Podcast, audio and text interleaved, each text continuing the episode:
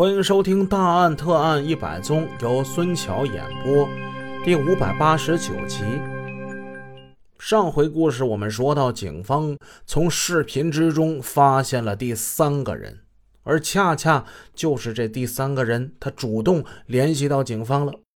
这个中年男子戴着眼镜，文质彬彬的，他告诉警方，那天晚上大概是在十点三十分左右。他正好路过林园三路益友轩画廊的时候，就突然听到里面传来了一声凄惨的喊叫。于是他走进画廊，朝着里边张望，发现那里边有两个男的正在殴打一个已经倒在地上的人。至于倒地上那个人是男是女，他看的不是很清楚。正张望着呢，行凶的两名男子中的一人抬头看见了他。于是他便停住了手，往门外走来。为了不招惹麻烦，这个戴眼镜的男的也是急匆匆的离开这个是非之地。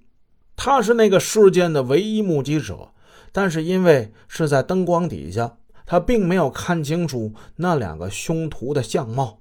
至于那两个人的年纪，也只能是一个大概的猜测而已。眼镜男子的证言证实了杀人凶徒是两名。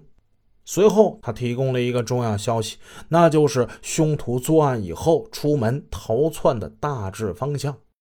凶徒从林园三路益友轩画廊出来以后，沿着东山大道那个方向而去，有不到一百米远的路程就出现一个分岔口，那是往云杰路方向行进的。还有一个方向。是往五家岗那边行进的，但是警方调取了五家岗方向的沿途监控之后，包括人行道、非机动车道的监控录像，警方发现，在那个时间段里没有作案凶徒的踪迹。那么，唯一可能的就是凶徒沿着东山大道向云集路方向逃窜而去了。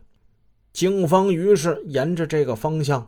调取道路两旁的所有监控视频，正巧一家商场的监控探头正对着云集路那边，那里应该会有犯罪嫌疑人的踪迹吧。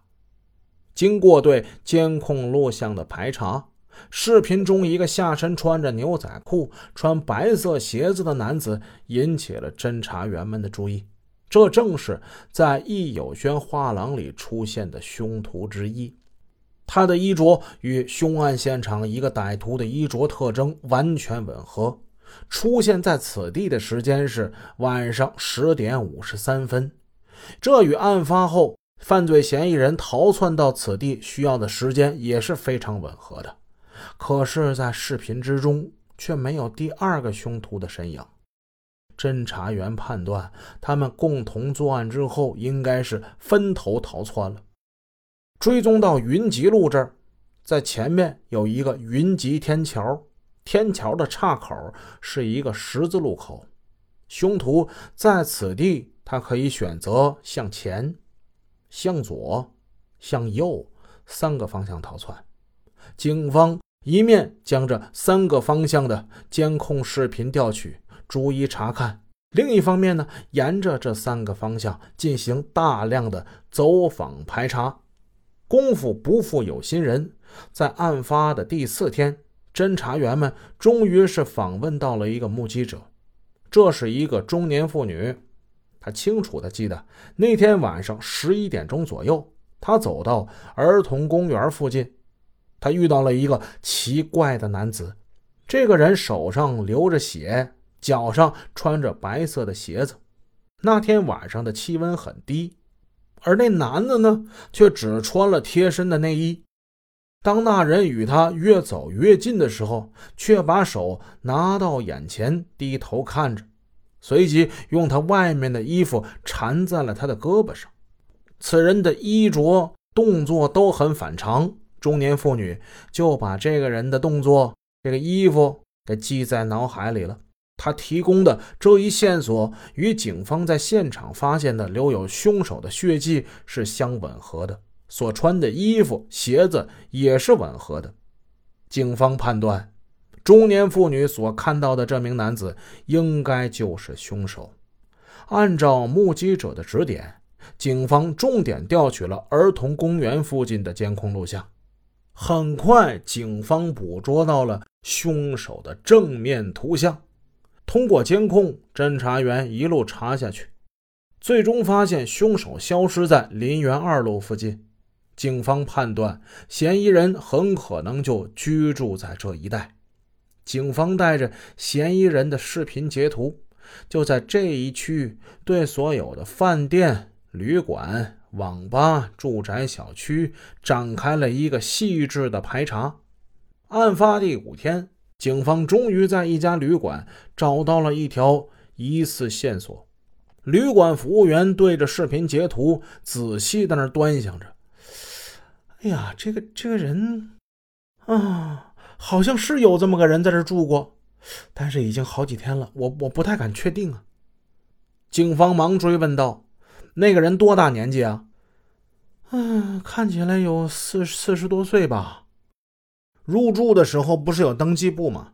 拿来给我们看看好吗？”“啊，好，好，好。”登记簿上很快这个人被找到了，这是一个名叫冯振贤的人。冯振贤究竟他是不是那个身穿牛仔裤、脚穿白色鞋子那个人呢？警方也无法确定，只是暂时记下了他的身份证号码，拿回公安局再进行比对。世界上真有这么巧的事儿？经过比对，冯振贤的身份证上的照片与警方现场获取的监控录像上的照片很相似。冯振贤有重大的作案嫌疑。根据旅馆的登记资料显示，与冯振贤共同入住这家旅馆的还有一个人，这人姓马，叫马先江。